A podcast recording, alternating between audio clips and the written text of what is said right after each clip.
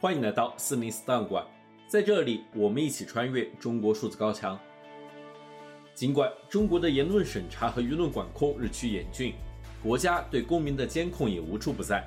但我们依然可以看到那些不服从的个体，顶着被删号、被约谈，甚至被监禁的风险，对不公义勇敢发出自己的声音。中国数字时代在四零四文库栏目中长期收录这些被当局审查机制删除的声音。本期节目，我们选读过去一周中引起舆论关注的三篇四零四文章。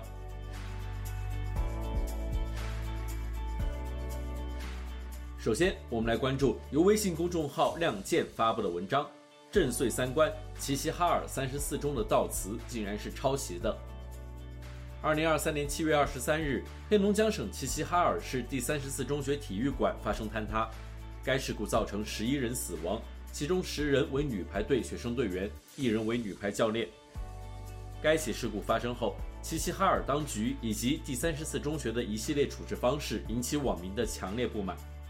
七月二十九日，齐齐哈尔市第三十四中学发文哀悼遇难师生，但这份悼词更是激怒了网民。有网友发现悼词中甚至出现了抄袭。对此，微信公众号“亮剑”的作者魏春亮发文进行评论，他在文中写道。看完这个悼词，我觉得恶心。悼词全文八十九个字，但他们的名字加起来都有三十二个字。是的，在悼念他们的悼词里，他们的名字都没有出现。我们只能看到他们自以为是的舞文弄墨，只能看到华丽的词藻、精致的排比、美丽的意象。他们写道：“引号，痛揉碎了星河，化作繁星，化作皓月，化作你们的模样。”我们悲痛万分，含泪相送；我们沉痛哀悼，深切缅怀。这样的句子像是高考语文的满分作文，空洞、虚饰、矫情、浮夸，卖弄文笔，不该在这个时候。这样的文笔是不及物的，它只指向词藻本身，而不指涉任何现实。它把语言都承载不动的沉重悲痛，轻轻地化作繁星和皓月。也就是把现实的悲痛化作了虚无缥缈的浪漫，从而规避了任何对人祸追问的可能。于是，本该有的共情、道歉、反思和追责，一句都不敢说，全部销声匿迹，只剩下非主流伤痛文学式的敷衍了事，闻过是非，避重就轻。有网友骂得好，他骂道：“引号，悼词都不能好好写，真诚表示遗憾很难吗？在这扯犊子里的文采呢？”还看到一个网友说：“引号，够能扯的，标题三感叹号，文案还是百度抄的，真有他们的。”我去搜了一下，然后震碎我三观的事情出现了。这句引号，痛揉碎了星河，化作繁星，化作皓月，化作你们的模样，竟然真的是抄袭的。这句话本来是一位九六年的女生在知乎上用来悼念自己因为渣男不负责任而打掉的胎儿，却被齐齐哈尔三十四中抄袭。挪用来悼念那十一位刚刚逝去的师生身上，这两句几乎一模一样的话，真的能用巧合来解释吗？连悼词都是二手的，你还奢望他们干出点什么人事？写到这里，我感到胸闷、气愤、无力。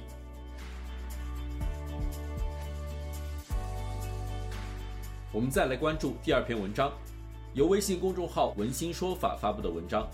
近年来，随着中共强权统治愈发严苛。刑事司法公开已经倒退严重，对此，北京大成律师事务所刑事部负责人郑文新在其个人微信公众号“文心说法”中发布文章，他这样写道：“司法公开是司法公正的重要保障。前几年刑事司法改革一直在朝公开化的方向努力，其中就包括庭审直播和裁判文书公开。但这几年，这种公开化的改革正在倒退。一是司法文件封闭化。”几千年来，法律条文公开不仅成为共识，更是一种常识。但现在，作为具有法律效力的一些司法文件，却经常不被公开。比如，二零二三年六月二十六日，最高人民法院印发的《全国法院毒品案件审判工作会议纪要》就明确要求，该纪要不得在媒体上刊登。这些司法文件具有明确的法律效力，在定罪量刑时适用，但就是不公开。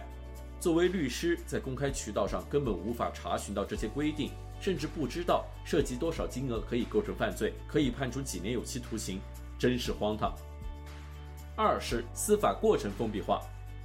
现在申请庭审直播相当困难，法官一般也不同意。另一方面，就是裁判文书公开也逐渐变成选择性公开，更甚者是现在法院经常用各种方式限制旁听。疫情期间不允许旁听，疫情之后则是各种限制旁听。在这种决策封闭的环境下，辩护人也只能无奈地扩大辩护范围。决策权在哪里，辩护就要延伸到哪里。三是司法决策封闭化。从法院内部看，法官很多时候也无法自行决定案子的处理结果。在疑难案子中，一直都遵循的是审委会的集体决策机制，比如要判无罪、判定罪免刑等，是必须上审委会的。而按照当前的规定，律师无权参与审委会。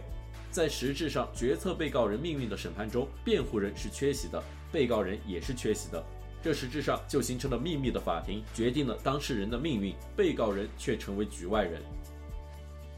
四是司法结果封闭化，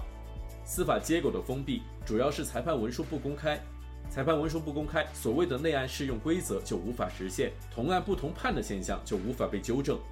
但现在刑事案件的裁判文书越来越难公开了，尤其是一些有争议的案子，往往是不被公开的。如此一来，又回到原来不公开的路子去了。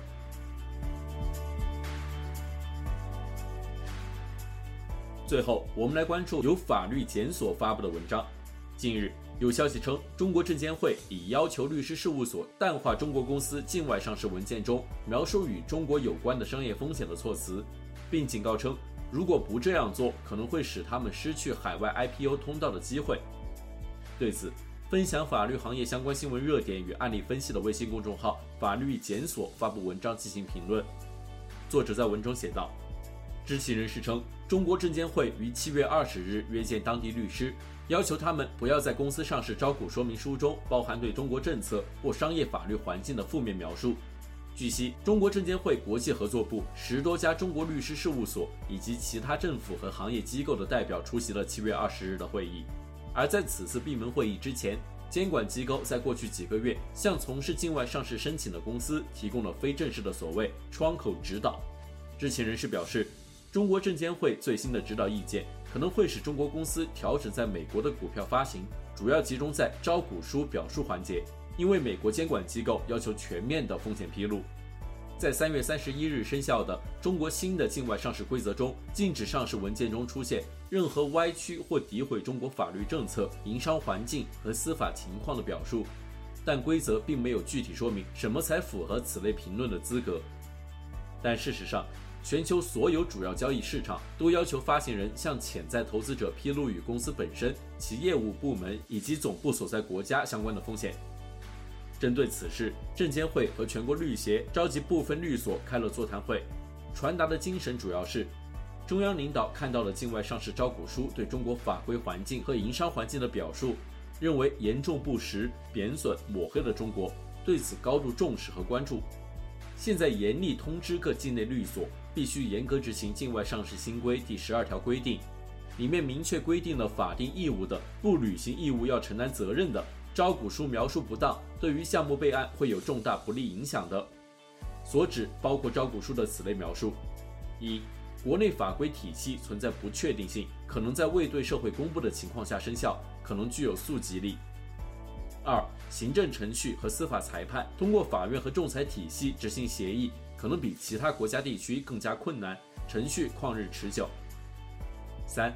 政府过度控制经济，扭曲资源配置；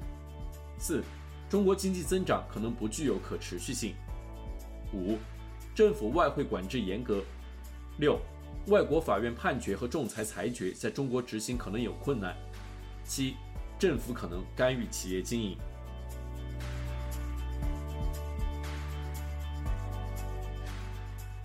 以上是本期选读的三篇四零四文章，文章全文见中国数字时代网站。这些作品版权归原作者所有。中国数字时代仅对原作进行存档，以对抗中国的网络审查。中国数字时代 CDT 致力于记录和传播中文互联网上被审查的信息，以及人们与审查对抗的努力。欢迎大家通过电报 Telegram 平台项目投稿，为记录和对抗中国网络审查做出你的贡献。投稿地址请见本期播客的文字简介。阅读更多内容，请访问我们的网站 cdt.media。